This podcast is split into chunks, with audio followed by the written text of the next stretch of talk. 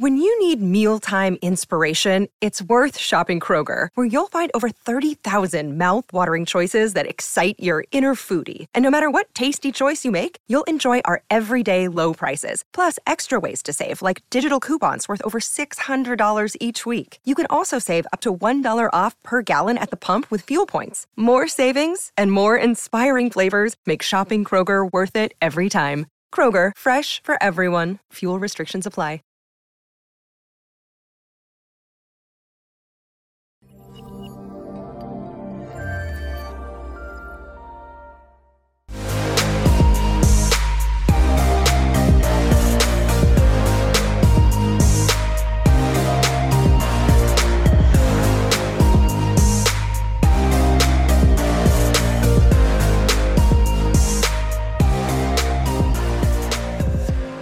Bien, eh bien, bonjour. Donc c'est une émission de Entre les lignes.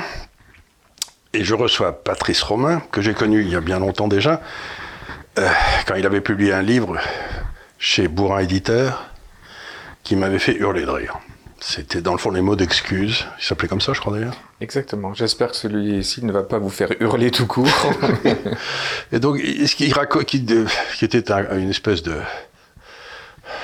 d'agrégation de, de mots d'excuses que vous aviez reçus des élèves ou des parents d'élèves Voilà, pour expliquer pourquoi leur petit chéri n'était pas allé à l'école ce jour-là et tout. C'était, je veux dire que c'est un des livres qui m'a le plus fait rire. quoi. C'était, euh, donc, vous avez écrit plusieurs livres, dont celui-là.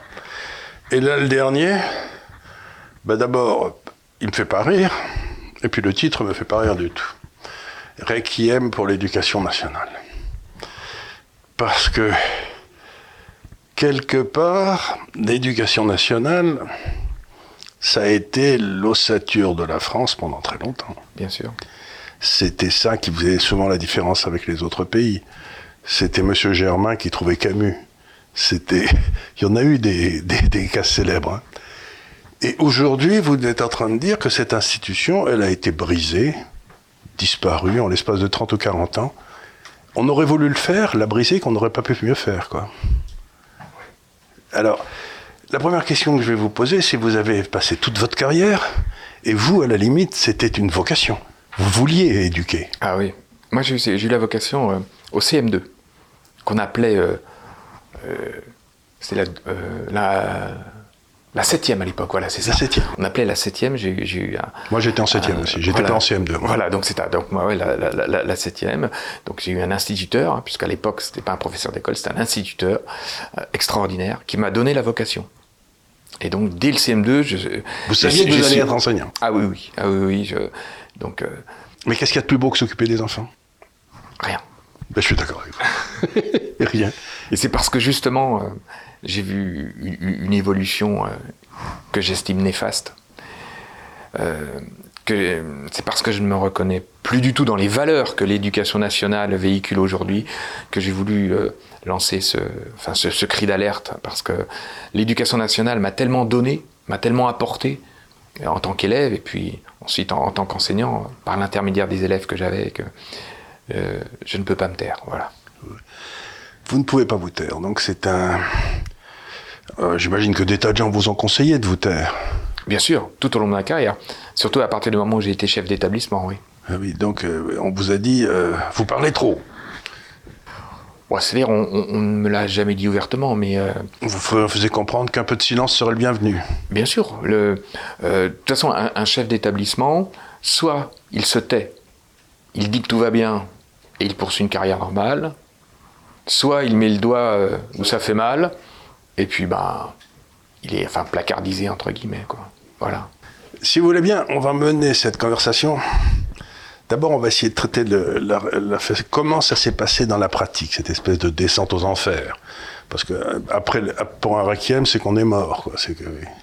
Donc il y a eu après la, après la, il y a après la, dé- et après le requiem, la descente aux enfers ou la montée au paradis. Voilà. Et parti comme c'est parti, ça m'a l'air d'être plutôt une descente aux enfers. Malheureusement, j'espère me tromper, Oui, mais tous. mais euh, vous savez, c'est... euh, Comment ça s'est passé? Des anecdotes pour nous expliquer comment vous avez vu ça. En fin de compte, c'est l'histoire de la grenouille. Vous savez, euh, vous mettez une grenouille euh, Ah oui, euh, dans l'eau. dans l'eau, elle est très bien, puis on, on met le feu, puis euh, l'eau tiédit, la grenouille elle dit ah finalement c'est pas mal, c'est pas mal, Et puis quand l'eau devient trop chaude et qu'elle veut s'échapper, elle n'a plus la force de, s'échapper, c'est trop tard. Là, c'est la même chose, c'est-à-dire de...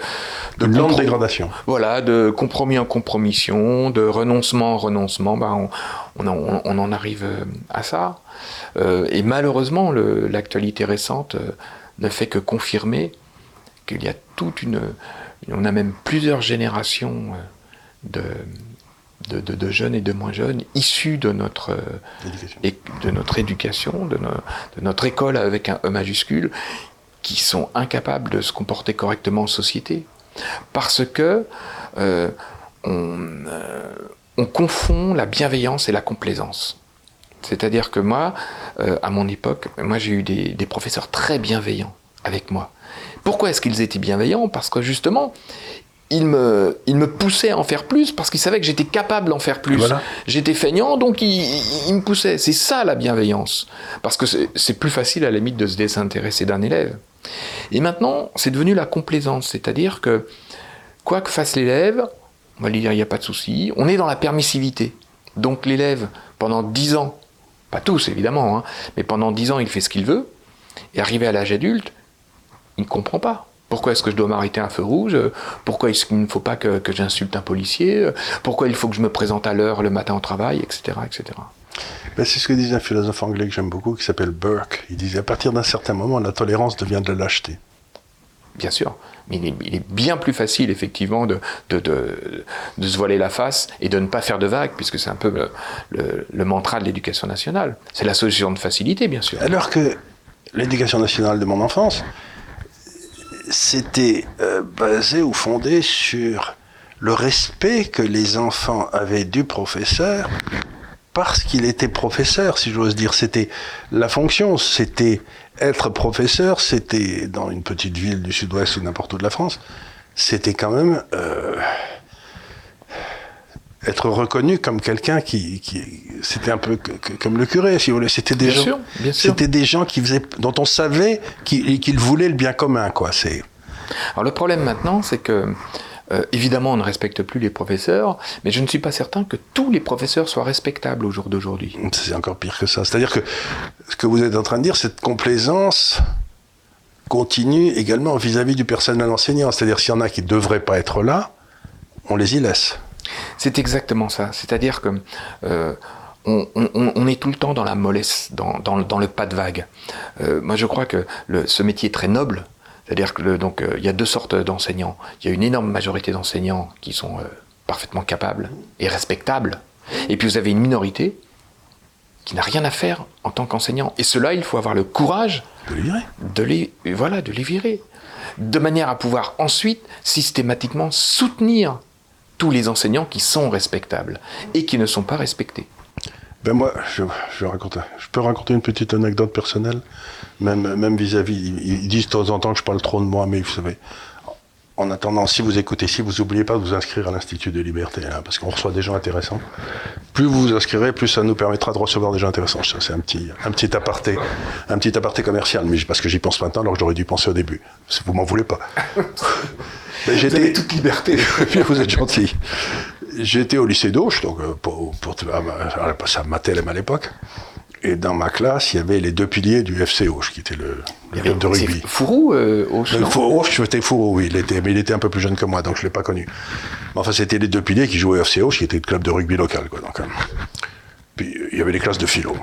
Bon, savez, en mode télème, les classes de philo, c'était pas, c'est coefficient 1 au bac. Donc, donc on était là pour, pour faire du bruit, pour rigoler. Quoi. On se détendait un peu. Quoi. On avait 18 ans, trop d'hormones, enfin bref.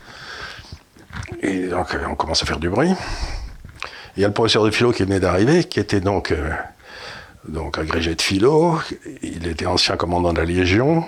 Et, copain de Marcel Cerdan, vous voyez, c'était donc à l'époque était un L'homme au, point d'argile. L'homme au point d'argile. Et euh, le professeur nous regarde, il nous dit bon, écoutez tous les trois là, vous êtes gentils, je vous attends à la sortie du lycée. Et euh, on n'en parle pas à l'extérieur, mais je vous attends à la sortie du lycée tous les trois on lui a foutu une paix royale toute l'année, quoi. Il pourrait pas le faire aujourd'hui. Ah non, non, non. Vous voyez, dire je vous attends à la sortie du lycée, c'est-à-dire on va se mettre des claques, euh, il pourrait pas. Mais maintenant, c'est le contraire. Vous savez, été 23 ans sapeur-pompier volontaire. Et bien là, justement, il y avait un petit peu cet état d'esprit. C'est-à-dire que quand quelqu'un faisait une boulette, il n'y avait pas des rapports qui, qui montaient plus haut.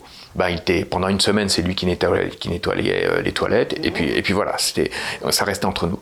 Mais maintenant, c'est le contraire à l'éducation nationale. Moi, j'ai l'exemple d'un professeur, excusez-moi, qui s'est fait traiter de fils de pute par un élève dans le couloir. Le professeur a couru après l'élève, l'a attrapé par le bras et l'a sommé de s'excuser.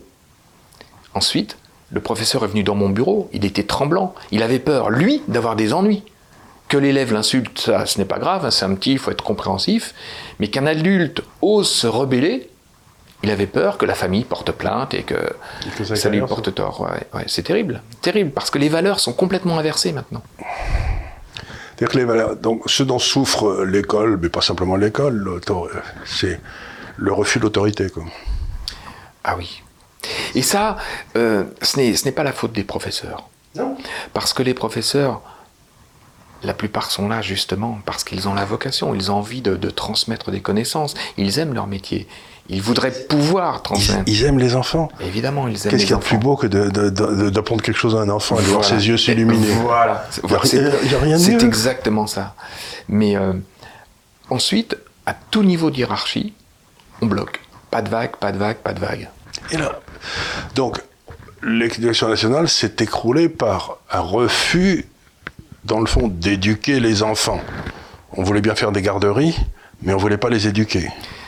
Alors, moi, euh, je parlerai plus d'instruction. En fin de compte, on, parle d'éducation, mais l'éducation, il ne faut pas oublier que ce sont les parents. C'est-à-dire que sur, une année calendaire, euh, il n'y a que 36 semaines de cours avec donc 25 heures par semaine, si vous faites le calcul, euh, en enlevant les heures de sommeil, un enfant, il est plus de 80% de son temps sous la responsabilité des parents. Donc il, ne faut pas occulter la responsabilité des, parents dans l'éducation. Quant à l'instruction, effectivement, c'est très compliqué parce que il y a une pression hiérarchique pour surtout ne, pas forcer l'enfant. Ce qui, à mon sens, est une grave erreur, parce que un adolescent, il se construit dans la frustration. On a tous, vous avez cité votre propre exemple tout à l'heure, on a tous nos exemples. Un adolescent, il va chercher la limite. Donc si on lui donne la limite à 15 ans, ben, il comprend la limite à 15 ans, mais si à 20 ans on ne lui a jamais fixé de limite, ben, il va la chercher de toute manière. Et ça sera plus grave. Et ce sera plus grave, évidemment. Il se retrouve en tôle et il comprend pas. Et, voilà. Et là, c'est autrement plus difficile que de rattraper. C'est très difficile de l'attraper à ce moment-là. L'autre endroit où on apprenait la limite dans le temps, c'était bien sûr le service militaire. Là, on, on se faisait botter, faisait botter les fesses à tour de bras, et puis ça, ça vous apprenait qu'il ne fallait pas trop faire l'andouille, un peu, mais pas trop. Bien sûr. Donc on a fait, on sait plus faire la différence entre, dans le fond, un chahut et une émeute. Voilà. Mais euh, euh, s'ajoutent à cela tous les réseaux sociaux, euh, tous, les, tous, les, tous les jeux vidéo, c'est-à-dire que. Il faut toujours tuer l'autre. Pardon? Il faut tuer l'autre dans les jeux vidéo. Voilà, c'est ça. Et puis, mais on le voit d'ailleurs maintenant, on arrive à, de telles violences qu'on a, on a des adolescents qui meurent. Enfin, c'est terrible. Tout ça parce que il n'y a, a, plus de cadre, on ne leur apprend plus la vraie vie. Le, enfin, quand je dis le bien, le mal. Oui, le bien et le mal, pourquoi pas Je crois que l'école n'a jamais aussi mal préparé nos enfants au monde des adultes. Je vais vous citer un exemple. Euh, donc, euh, légalement, on n'a pas le droit de refuser un enfant qui arrive en retard au collège. On doit l'accepter. Donc maintenant, c'est open bar. Les élèves, ils arrivent quand ils ont envie. Les cours commencent à 8h, l'élève se lève à 9h, il arrive à 9h30, tout va bien. Ensuite, euh, en classe de troisième, les élèves font un stage d'observation en entreprise. Mais là, c'est terrible. Parce que l'élève ne comprend pas que le patron lui demande d'arriver à l'heure. Évidemment, pendant des années, il pouvait arriver en retard sans aucun problème. Et ce n'est pas rendre service à un enfant que de ne rien lui dire quand il arrive en retard, par exemple. Alors, on a expliqué, donc, on n'a pas expliqué, mais on constate cette espèce de dégradation euh, du respect pour autrui, de la personne qui sait par rapport à la personne qui cherche à apprendre, qui était quand même un peu la base de notre civilisation. C'est-à-dire qu'on se tournait vers celui qui savait. Moi, c'était, c'était, ça me paraissait normal, moi. Et ce que je voudrais que vous m'expliquiez maintenant, ou nous expliquiez, c'est comment fait. Pourquoi, dans ce milieu qui est intellectuel, se sont-ils mis à penser aussi faux? Parce qu'ils réfléchissent, ces gens-là. En principe, c'est leur métier même. Alors pourquoi? On, a, on a parlé du comment, mais maintenant le pourquoi. Alors, euh, en 2021, je mettrai un petit bémol. Quand on parle de milieu intellectuel, est-ce que c'est un milieu intellectuel ou est-ce que c'est un milieu pseudo-intellectuel? Deuxièmement, il faut savoir quand même qu'il y a un tas de personnes qui n'ont absolument pas intérêt à ce que ça change. Parce qu'il y a des gens que j'appelle dans, dans mon livre des, démagos pédagogistes qui, qui, vivent grassement sur la bête et qui n'ont pas mis les pieds dans une classe depuis des années. Donc cela, le poste est confortable. Alors parlez-moi de qui c'est ces gens-là, parce que je ne connais pas leur existence. Alors, euh, on Bourdieu a, euh, Pardon Bourdieu ah, On monte peu. Eh, soyez poli. Oui. qui a mis tous ses enfants en IV. Ah bah évidemment, parce que ça c'est le propre euh, de, nos hauts fonctionnaires, hein. c'est faites ce que je dis mais ne faites pas ce que je fais. Hein. Euh, moi j'aimerais bien savoir combien d'enfants, de, gens qui prônent euh, la mixité sociale, ont leurs propres enfants dans un collège de REP. Ça, ça j'aimerais bien savoir. Je, pense connaître la réponse. normalement sur la France, si on est sur les doigts de plus d'une main, c'est déjà pas mal. Hein. Bon, Donc il y a une immense hypocrisie. Bien évidemment, évidemment. Et, et puis, c'est. Euh, euh, officiellement, c'est très mal vu. Il y, a, un tas de valeurs. Si on parle des valeurs de, de, rigueur, de, de, ponctualité, de sérieux, etc., en fin de compte, c'est mal vu. Mais euh, si vous discutez avec les professeurs un par un, ou même avec les inspecteurs, j'ai fait, fait, un livre là-dessus, les inspecteurs, tous ces inspecteurs qui prônent justement le dire la, permissivité, euh, les, inspecteurs qui reprochent à des professeurs, par exemple, euh, d'étudier Victor Hugo en troisième. Non mais vous vous rendez compte, Victor Hugo quand même, hein, le, plus grand écrivain français, euh, il faut pas l'étudier en, troisième parce qu'il y a trop de vocabulaire. vous voyez comme à chaque fois on, descend les, les exigences. Mais tous ces gens-là, une fois dans mon bureau, ils tiennent un tout autre langage. Moi, j'ai une inspectrice qui m'a dit euh, Ah oui, moi je suis contre les classes européennes parce que ce sont des classes d'élite, mais j'ai mis ma fille dans le privé pour qu'elle intègre une classe européenne. C'est-à-dire que tous ces gens-là sont schizophrènes. Ils ont côté pile, grandes idées, côté face, eh ben, je mets mes enfants à l'endroit où je sais qu'effectivement ils seront bien encadrés et qu'ils apprendront des connaissances et non pas des compétences.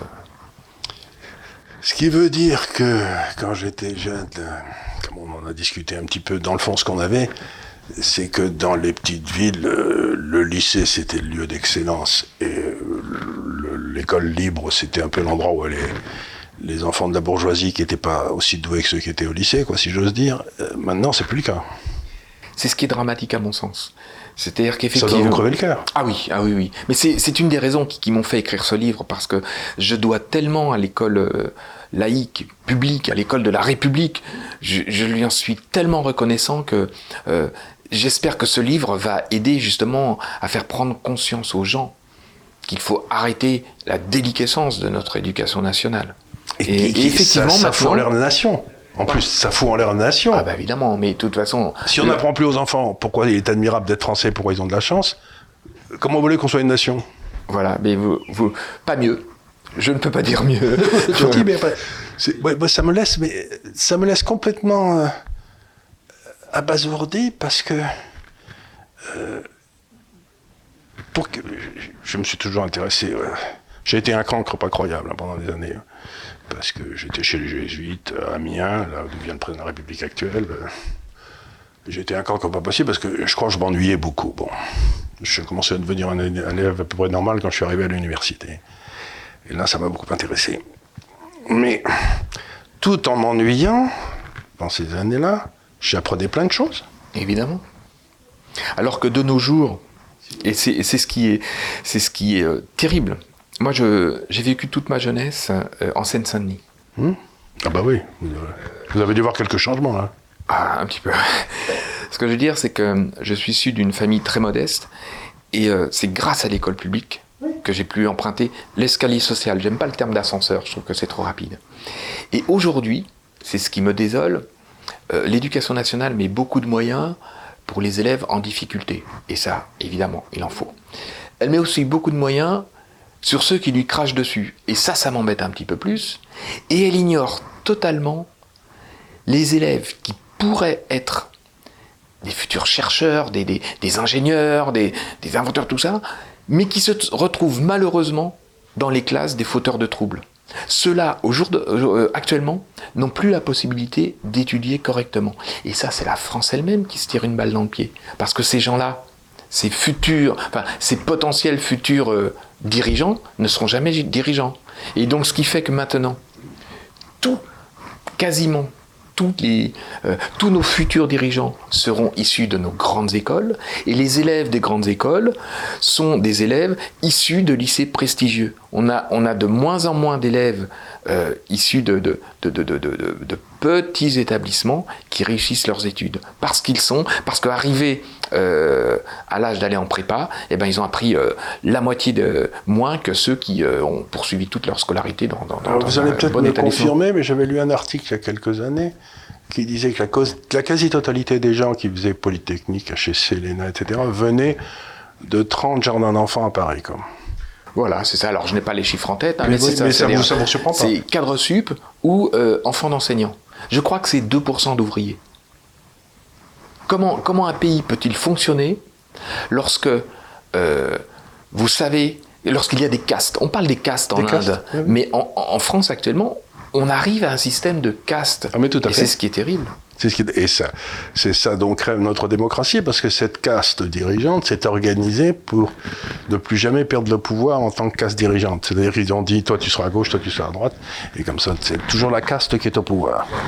Et du coup, on arrive dans un blocage total de la société, parce que ben, on se retrouve gouverné par des gens euh, qui pensent avoir un droit inné à les gouverner. La démocratie fonctionne s'il y a consentement de ceux qui sont en dessous. Voilà. Mais là, il n'y a plus du tout consentement. On leur dit vous êtes des crétins, nous on sait, et donc, euh, écoutez, on fera de mieux pour, le mieux pour vous, mais euh, en fait, ils s'occupent surtout d'eux d'ailleurs, ils s'occupent assez peu de nous. Mais... Les Romains, c'était Panem et Circenses, hein, c'est la même chose. C'est la même chose. Du pain et des jeux. Du pain et des jeux. Mais à partir de ce moment-là, ils sont rentrés dans l'Empire, et puis ensuite, ils sont. C'était pas beau à voir, quoi. C'était. Voilà, ça s'est mal terminé. Plus, c'était plus, c'était plus la République romaine du début, quoi. C'était. Mais là aussi, mais ça, ça, ça, va, ça va mal se terminer. Ah, mais c'est certain. Parce que. Euh, à l'heure actuelle, encore, encore une fois, le, lorsque vous êtes dans, une casse, vous avez beaucoup de mal à en changer. Donc, si vous êtes dans la casse la plus, la plus basse, si vous savez que vous ne pouvez pas en changer, bah, le seul changement, c'est la violence. La seule manière de changer les choses, c'est la violence. Et, ce qu'on appelait au début des années Mitterrand le délit d'appropriation, c'est-à-dire que vous commencez à voler, quoi. Puisque vous pensez que les autres ils l'ont pas gagné, qu'ils l'ont hérité. donc c'est. Voilà, voilà. C'est. Euh, et, puis, euh, la violence, elle entre dans les têtes vides. Lorsque la tête est pleine, il n'y a pas de place pour la violence. Et ça, c'est terrible, parce que justement, comme maintenant euh, notre école euh, fabrique des têtes vides, la violence peut y entrer, avec toutes les conséquences que ça a. Alors, je vais vous poser une question qui est, euh, je suis sûr, n'est pas convenable. moi, j'ai toujours pensé que les garçons, c'était quand même des animaux un peu spéciaux. Les petits mâles. Je vous confirme, en tant que mâle, je vous confirme. Jusqu'à 22 ans, 23 ans, ça réfléchit pas beaucoup. Ça, a un peu trop de testostérone, enfin c'est un peu couillon quoi. Bien sûr. Parfois même plus loin, plus tard. Plus tard. c'est Brassens avait une chanson là-dessus. alors que les filles, à partir de 16-17 ans, c'est raisonnable. Enfin, je veux dire ça, Enfin, je me trompe peut-être, mais j'ai l'impression que ça me donne. Moi, les garçons, c'est pas, pas, pas noté pareil, les garçons. D'ailleurs, c'est pas par hasard. Encore que ça évolue aussi du côté des filles. Ça évolue, c'est possible. Donc la question que je pose, c'est est-il bien raisonnable de mettre dans les mêmes classes des garçons et des filles? Parce que dans mon époque, ça n'existait pas. Il y avait les garçons d'un côté et les filles de l'autre. Est-ce que maintenant les garçons sont tellement ratatinés par les filles d'entre 16 et 20 ans qu'ils perdent confiance, les pauvres, non? Non, non, non, non. Vous ne croyez pas ça? Ah non, non, non, non, non, non, non. heureusement, heureusement qu'on est. Euh, mais moi, j'ai d'excellents souvenirs de, de, de, de, mes années de primaire entre, entre garçons. Non, non, mais c'est très bien. Alors bien sûr qu'il faut, surtout en 2021, bien sûr qu'il faut mixer les classes. Ah bon? Ah oui, enfin moi j'en suis, j'en suis Non mais je posais la question parce que euh, moi quand j'étais en classe euh, dans des lycées où il y avait des filles et tout, elles étaient toujours meilleures que nous, pas On devenait vaguement aussi bon qu'elles vers 20 ans, 21 ans. Globalement, elles sont toujours meilleures que les garçons aussi. Hein. ça n'a pas changé ça. Ça n'a pas changé. Et ça décourage pas les garçons? Non, Non, non, il n'y a, pas- y a, y a pas de- y a pas de raison. Tout est une question de motivation et tout est une question de. euh, C'est le phénomène de groupe aussi. C'est-à-dire qu'effectivement, si vous êtes euh, dans une classe avec euh, beaucoup de, de petits, de petits sauvageons, comme a dit un ministre il y a, Oui, il y ouais. quelques années, voilà. Euh, seulement, euh, on bascule du bon côté ou du mauvais côté. Oui, parce que euh, trois ou quatre garçons idiots, ça peut empêcher toute une classe de travailler. Alors, j'emploierai pas le terme idiot, hein, parce Enfin, que chacun. Euh, un peu qui ont du mal à s'adapter, quoi, qui sont un peu moins. Oui, et, et- et surtout, euh, euh, com- comment dire, moi, en, tant qu'enseignant, je veux dire, euh, il, faut, il faut admettre qu'il y, en a qui, qui sont meilleurs que d'autres. ce qui est d'ailleurs extraordinaire, c'est qu'on est dans un pays où on, on admet les différences physiques, c'est-à-dire, ah, ouais, ah, celui-là, il court le, dans- le 100 mètres en 10 secondes, moi, j'en serais incapable. On, on l'accepte, on accepte la sélection euh, bah, pour, euh, pour jouer dans un club de foot, euh, sélection, c'est cela, mais intellectuellement, on ne l'accepte pas. Il faut que tout le monde soit bon, voilà. Mais on sait que c'est idiot. ah oui, mais. Que voulez-vous que je vous dise je... je- Mais, Alors, mais bien sûr, parlez-moi, c'est ridicule. Il y a eu une espèce de prise de pouvoir dans la, la structure de l'Assemblée de l'éducation nationale de gens qui, dans le fond, euh, ont introduit cette gangrène. La réponse du politique, qu'est-ce qu'ils ont dit, les politiques, quand ils ont vu ça? Ils ont dit, oh là là, ça me regarde pas? Mais le politique, il est là pour combien d'années? Le ministre de l'Éducation nationale, il est là pour 2, 3, 4 ans maximum. Une politique éducative, on en récolte les fruits dans 10, 15 ans. Ah, Oui, oui. Donc quel intérêt politique a un ministre actuel Vous êtes en train de me dire quelque chose de terrible, c'est que de le politique, dans le fond, la seule chose qui l'intéresse, c'est d'être réélu à la prochaine élection cantonale, et, et que la France, dans 20 ans, il s'en fout. Je fais la différence entre l'homme politique et l'homme d'État. Oui. Et là, là, euh, en 2021, je crains que nous n'ayons plus d'hommes politiques que d'hommes d'État. Oui, ça, je crois que c'est en effet une crainte de se dire que l'homme d'État, on le cherche. On est tous, vous savez, on est comme Diogène en train de se balader avec une petite, une, pe- une petite lampe à la main. On dit ça. Je cherche un homme d'État. Ouais, ouais, Il n'y en a pas des masses. C'est pas. Et alors, comment expliquez-vous ce fait que notre système politique ne sélectionne que les pires? Parce que, c'est- que ceux qui sont le plus à court terme, est-ce que parce qu'ils se débrouillent pour éliminer tous les... Vous savez, Churchill disait qu'il y avait le temps des chacals et des lions. Et que le lion, on les appelait quand ça allait très très mal. Est-ce que nous rentrons dans un temps des Oui, lions? je, je n'en sais rien, mais on est dans la démagogie la plus complète. C'est-à-dire que euh, c'est c'est vraiment un cercle vicieux. Euh, bon. Euh, À chaque campagne électorale, bon, c'est le temps des fous. hein. Chacun, chacun euh, fait des promesses, attire l'arigot, et, et puis voilà. Personne ne parle du sang et des larmes. hein. Euh, voilà, exactement, exactement. Euh, mais quand justement on, on- on a la tête bien pleine, on sait faire la part des choses. Quand on a la tête vide, bah on écoute le premier venu, avec toutes les conséquences que ça peut avoir. C'est effrayant. C'est effrayant. Donc, si j'interprète ce que vous dites librement, bien entendu, c'est moi qui le dis et c'est pas vous, vous êtes en train de dire que c'est peut-être parfaitement rationnel d'essayer que l'éducation nationale devienne une fabrique de crétins, parce que ça permet de rester au pouvoir, puisque les gens ne sont pas capables de faire la différence entre ce qui est bien et ce qui est pas bien, quoi. Est-ce que vous croyez que c'est volontaire, cette DS Je, ne sais pas, je, crois que c'est une question de, dogme. Il y a, des pédagogistes qui ont pris le pouvoir et qui, rien. et qui, entre autres, entre autres, et qui sont convaincus, euh, euh, qui sont convaincus d'avoir d'avoir raison. euh. Moi, vous savez, quand j'étais à l'école normale, euh, je, vous- je vous promets une anecdote, une anecdote véridique. J'étais donc, j'avais un cours, cours de de motricité, hein, c'est pas, pas PS, hein, c'était motricité ou psychomotricité. Et à un moment donné, le professeur me dit bon, allez, allez chercher un référentiel bondissant. Mais vraiment, on me l'a dit. Euh, oui, il y a tout ce langage au lieu, au lieu du, du Ah ballon. euh, euh, aller chercher un ballon, j'aurais trouvé. Un référentiel bondissant, je- sur le coup, je n'ai Ah pas oui, il y trouvé. un, tout, Mais- euh, il y a un coup pour nager aussi, ou la piscine, je ah oui, ça c'est euh, ah oui, ça, ça, après c'est donc euh, c'est traver- traverser un milieu liquide euh, en équilibre horizontal. Enfin, il y a Oui, un- c'est- c'est nager, voilà, c'est ça, voilà. Et, donc il y, a- il y a des gens qui, qui ont trouvé un créneau, à mon sens, c'est mon interprétation, hein, qui ont trouvé un créneau. Encore une fois, qui vivent grassement de ce créneau. On publie des livres, on, on- on est chargé de mission. Euh, on, est, on, a, on a un salaire de, de cadre supérieur, Évidemment, on ne met pas les pieds dans, de- devant les voit jamais élèves. Ah, évidemment, évidemment, évidemment. On n'aime pas Euh, tellement l'éducation non plus? euh, non, parce que du haut de sa grandeur, euh, on considère qu'effectivement. euh, C'est- pour les autres, c'est pour les petits. Voilà, voilà, voilà. C'est ça. Et à mon sens, ça a fait beaucoup de mal, beaucoup de mal. Mais vous savez, je crois que ça correspond à quelque chose. euh, J'ai essayé, j'en parle beaucoup avec euh, tous les gens avec qui je parle, puis même dans mes propres études, on est en train de passer intellectuellement du monde rationnel, scientifique, aristotélicien, vous savez, on essaie de comprendre les causes, les conséquences, etc. On est en train de retourner dans un monde magique. C'est-à-dire que la pensée magique Ouais, ouais, est ouais. en train de refaire surface partout. Par exemple, l'individu qui était euh, la base de notre société, notre société s'est fondée sur la victoire de l'individu sur la tribu. Ben maintenant, on est en train de nous expliquer que la tribu a raison et que l'individu a tort. Si vous êtes noir et que vous pouvez mettre à penser comme un blanc, tout le monde vous dit t'es un oncle Tom, quoi. Mais donc, vrai, on, c'est se- vrai. on- on nous définit par la couleur de notre peau, de nos yeux, la vrai. taille de nos pieds, enfin, j'en sais rien. C'est vrai, c'est vrai. Et pour moi, c'est des reculs incompréhensibles parce que c'était à ça que c'était attaché l'éducation. C'est aller chercher le meilleur chez chacun d'entre nous. Il y avait, on, était tous dans le même creuset. Oui, et on, a- on savait tous que bah, l'écho, si on faisait, si j'ose dire, si, si- si on pissait en l'air, ça vous retombait dessus, quoi. Voilà. Tandis que maintenant, non. La, la nature est méchante. Cela dit, c'est sociétal. Hein. euh, il y a Mais pas ça se trouve partout. les- voilà, l'éducation nationale n'est que le reflet de, de notre Et société. ça se voit dans tous les pays du monde. Ouais, ouais. Ça, ça se voit, vous voyez ça aux États-Unis, vous voyez ça en Angleterre. Voilà. Une espèce, donc c'est un phénomène d'âge. C'est- On est, on est dans une espèce de l'ère du verso, j'en sais rien, moi je suis pas. Je, je, ne sais pas. Mais euh, Et vous avez eu, ce- vous avez eu cette sensation qu'on repassait dans une société magique?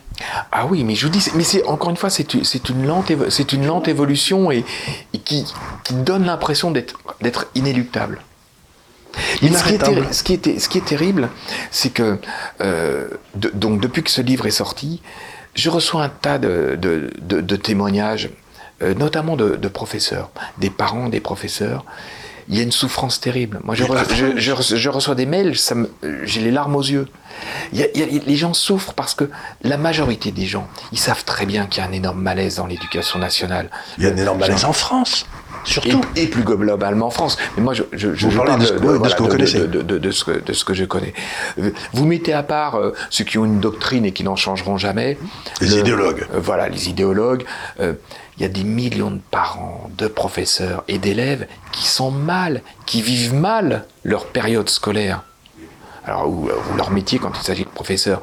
Donc, je ne comprends pas pourquoi, effectivement, euh, on ne met pas les pieds dans le plat. Euh, je ne comprends pas pourquoi le ministre, pardon, non, allez-y, allez-y. je ne comprends pas pourquoi le ministre continue à écouter ses courtisans qui lui disent tout va bien, qui lui fournissent des chiffres pipotés. Je ne comprends pas pourquoi le ministre ne demande pas un audit indépendant de l'éducation nationale. Parce qu'à l'éducation nationale, on, on- on s'auto-évalue. C'est quelqu'un d'éducation nationale qui évalue l'éducation nationale. Et il dit que tout va bien. Et ben, je, C'est je comme pense- l'armée française en 40. Quoi. on avait la meilleure armée, du monde en 40 Voilà, ça, hein, voilà. il faut s'en souvenir. Voilà, ou la ligne Maginot et compagnie, bref. Mais, et donc, un audit indépendant, on met tout sur la table, et là, on va se rendre compte que c'est catastrophique, et puis ensuite, on réunit tout le monde, et on travaille, et on fait quelque chose. Parce que c'est une question, c'est une question de vie ou mort. Moi, moi, je suis très pessimiste, et pourtant, je suis, mes livres précédents en témoignent. Je suis plutôt d'un Un naturel d'un- gay. naturel gay, ouais, voilà. Alors, imaginez-vous que les Suédois, j'ai de la famille en Suède, ont connu ça en 92 où la société a fait faillite. Ils avaient une organisation euh, pyramidale de l'éducation de la suédoise qui était un énorme monstre. Et alors, ils ont posé trois questions à la population parce qu'ils aiment beaucoup le consensus, les Suédois. Ils se mettent, à- ils, se- discutent et puis finalement, ils, ont la première question qu'ils se sont posée, c'est est-ce que vous êtes d'accord que pour tous les enfants aient une bonne éducation? Tout le monde a dit ouais, ouais. Est-ce que vous êtes d'accord pour que ce soit fait payé par les impôts? Tout le monde a dit bien sûr. Troisième question, est-ce que vous êtes d'accord pour que ce soit fait par des fonctionnaires? Euh. Non. Et donc, ce qu'ils ont fait, c'est qu'ils ont donné à chaque famille un ticket d'éducation à présenter à l'école de leur choix. Et cette famille pouvait créer une, école tout seul, à cette famille, mais qui serait ensuite auditée par le service d'audit de l'éducation nationale pour être bien certain qu'ils enseignent le bon programme et tout et tout. Et du coup, les mauvaises écoles ne recevaient pas de tickets, elles ont toutes fermé. Les bonnes écoles ont reçu plein de tickets, elles sont montées. Et l'immobilier autour des bonnes écoles s'est mis à monter comme une fusée. Ce qui faisait le bonheur du maire local.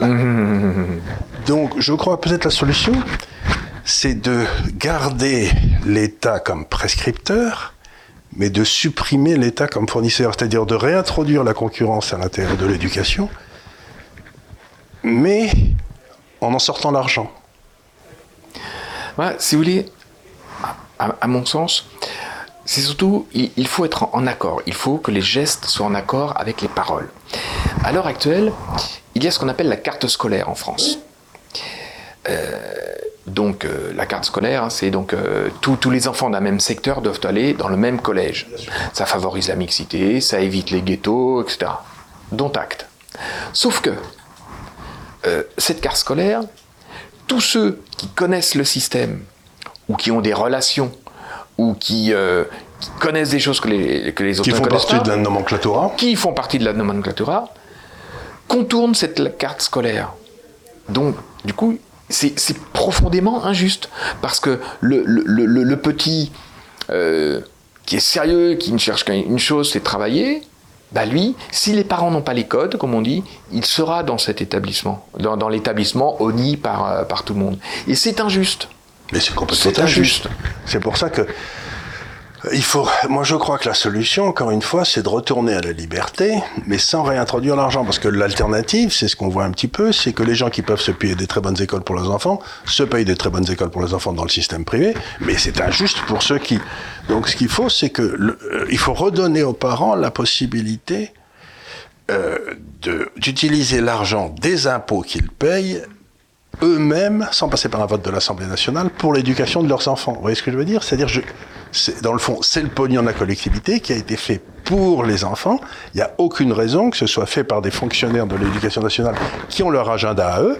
Il faut le rendre à la personne qui est la plus proche de l'enfant, c'est-à-dire ses parents. Enfin, je ne sais pas si le système suédois peut être euh, adapté euh, au système français. Hein, je crois, je crois qu'ils sont 8 millions en France, en Suède, je crois, non? Oui, ils sont 8 ou 9 millions, mais, c'est vrai, ils sont dans 2-3 grandes villes. Hein. Ils sont à Stockholm, ils sont à Göteborg et ils sont à Malmö.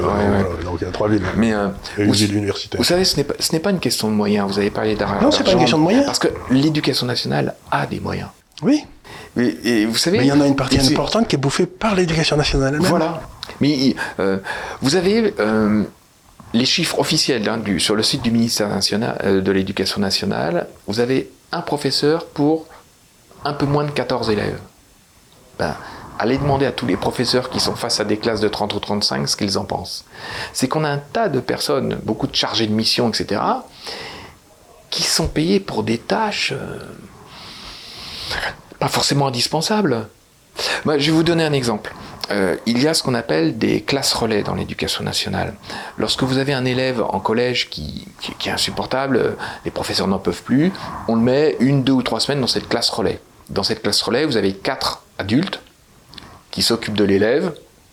Ils sont un petit groupe de, de, 5 ou 6 élèves, donc quatre adultes pour 5 ou 6 élèves. Et puis, on leur fait faire diverses activités, on les fait réfléchir sur, euh, sur l'objectif de l'école, etc., etc.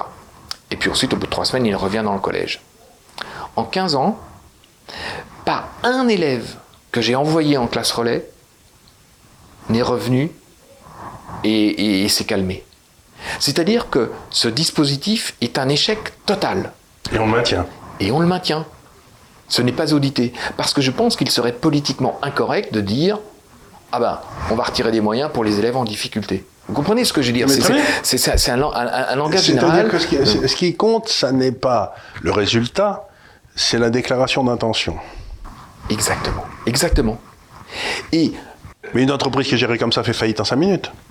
évidemment. Ah, mais comme je, le dis dans, mon livre, euh, si euh, la gestion de humaine et financière de l'éducation nationale, il n'y a pas une entreprise privée qui, tiendrait. Eh Même si l'éducation nationale ne doit, pas se gérer comme une entreprise. elle ne doit pas être gérée comme une entreprise, c'est pas une raison pour gaspiller le pognon. Voilà, c'est exactement ça. Il y a, des millions. Euh, à chaque, à chaque réforme, on nous envoie des, des, de, de, de, de, de l'argent pour, euh, pour acheter des manuels scolaires qui, qui, vont tenir deux ou trois ans, puisqu'ensuite on va, on va changer de réforme. C'est incroyable. Moi, un jour, il y a quelques années, j'ai reçu, dans mon collège, j'ai reçu 40 000 euros, 40 000 euros de subvention du rectorat. 40 000 euros. Je n'avais rien demandé. C'était pour acheter les nouveaux manuels de la nouvelle réforme, qui est enterrée depuis, hein, évidemment. Il y, a, un gaspillage éhonté. Et, et en termes humains aussi. Ben, c'est pour ça que j'ai reçu ici un professeur de médecine qui était aussi docteur. Euh, il me parlait des hôpitaux, de la façon dont les hôpitaux se géraient. C'était exactement la même histoire. C'est-à-dire vous avez des gars qui sont là, et je crois qu'aujourd'hui, il y a beaucoup moins euh, de médecins personnels soignants dans les hôpitaux français qu'il n'y a de personnel administratif. Et les personnels administratifs, ils ont une capacité. Et le, docteur me disait, dans le fond, le but de tous ces gars-là, c'est que dans les hôpitaux, il n'y ait plus ni malade ni docteur, et qu'il n'y ait que du personnel administratif. Mais ce que vous êtes en train de dire, c'est que dans le fond, ce serait bien des écoles où il n'y aurait ni enfants, ni. En gros, voilà. Et l'éducation nationale pourrait se livrer à toutes les expériences qu'elle veut, tout le monde s'en foutrait, quoi. Donc ils oublient complètement la fin, qui est leur but. Alors, le, enfin, il, ignore, pas complètement parce que euh, donc l'objectif, c'est d'avoir de, de, prouver que l'éducation nationale est, est, en bon état, donc que l'éducation nationale fabrique des élèves qui ont de bons résultats. Donc, on nous demande systématiquement de tricher. Euh, D'augmenter les notes. Ah bah évidemment. Euh, euh, par exemple, le brevet. Alors, je ne parle pas du bac, parce que moi, je n'ai pas été en lycée. Mais j'aimais la forte hypothèse que c'est la même chose pour le bac. Hein. c'est certain. Euh, pour le brevet, par exemple, vous avez donc une épreuve de contrôle continu et puis le contrôle final.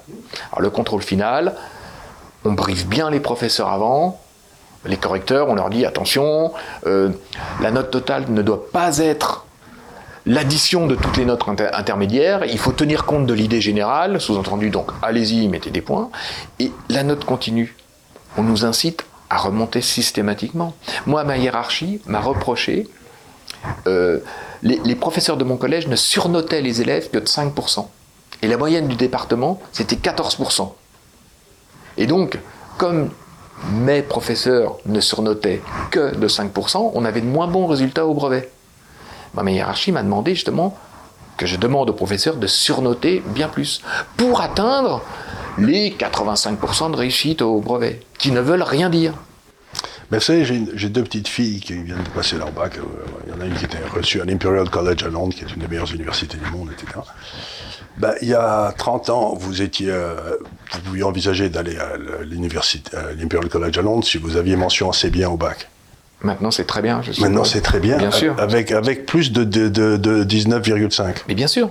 Parce que celui qui a mention assez bien, c'est pochette surprise. Celui qui a mention très bien, là, ça veut dire quelque chose. Ça veut dire quelque chose. donc, c'est un signe de l'effondrement, quoi. C'est évidemment, évidemment. C'est euh, très curieux. Cette, la fin, c'est d'avoir des étudiants intelligents qui peuvent réfléchir par eux-mêmes. Et comme souvent, c'était les étudiants qui avaient des bonnes notes. On s'est dit, si on met des bonnes notes à tout le monde, ça veut dire qu'ils seront tous intelligents. c'est un peu ça, c'est un peu ça. Mais non, c'est pas comme ça que ça marche.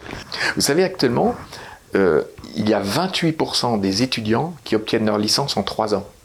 28%. Donc il y en a 1 sur 4 qui suit un cursus normal.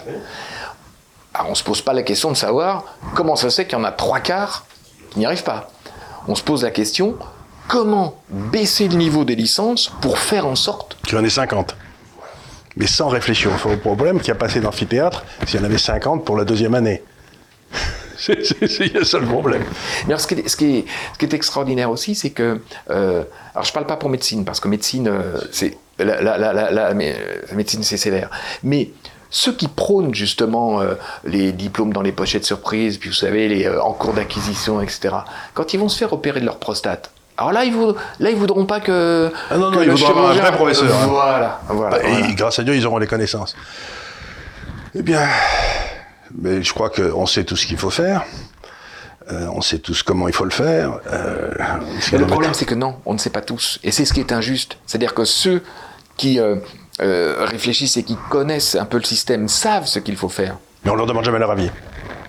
Eh bien, je crois que vous avez donné votre avis dans ce livre, dont je rappelle le titre, Requiem pour l'éducation nationale, un chef d'établissement vous dénonce, parents et professeurs doivent savoir, et c'est au Cherche Midi, et c'est de Patrice Romain.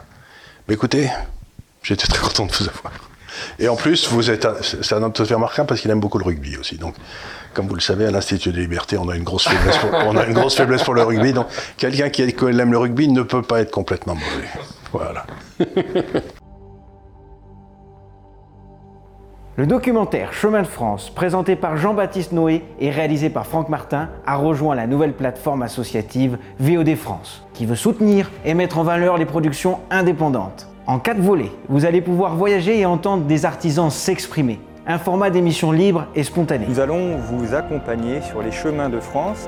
C'est à Bonneval que le premier épisode commence. Jean-Baptiste va sillonner la région pour partir à la découverte d'artisans. Donc nous sommes avec Yves qui collectionne des tracteurs. Une rencontre avec Franck, un artisan vannier qui nous partage sa passion pour l'art de la vannerie. Avec Emmanuel, un agriculteur et microbrasseur. Une autre rencontre atypique avec Yves et Laurent, collectionneurs et amoureux de vieux tracteurs. Une balade en calèche avec Patrice. Jean-Baptiste va aussi passer à l'ancien prieuré de Marmoutier, forteresse isolée se dressant au milieu des champs de blé. Une nouvelle étape gastronomique avec la fameuse terrine bonnevalaise, élaborée par la confrérie des Fêlés. Sébastien le caviste va déguster avec Jean-Baptiste quelques vins du Val-de-Loire pour accompagner les repas et les grillades. Et pour finir, Marie-Thérèse vous présentera sa production de fromage au de chèvre. La série Chemin de France continue avec un deuxième documentaire où Jean-Baptiste Noé rencontre Thomas Blonsky le maire de la petite commune de Chapelle-Royale. Un petit village de la région centre, aux portes du Perche, peuplé de 600 habitants. Ce maire, contre l'avis général, a pris le pari de réintroduire des commerces de proximité et des services pour redonner de la vie à son village et lutter contre la désertification du monde rural. On m'a dit mais Thomas, c'est pas viable. Ça fonctionne depuis 10 ans. La série Chemin de France propose aussi un troisième documentaire où Jean-Baptiste enquête sur le terroir de la terre jusqu'à l'assiette, avec une escapade gourmande avec le chef Benoît Cello.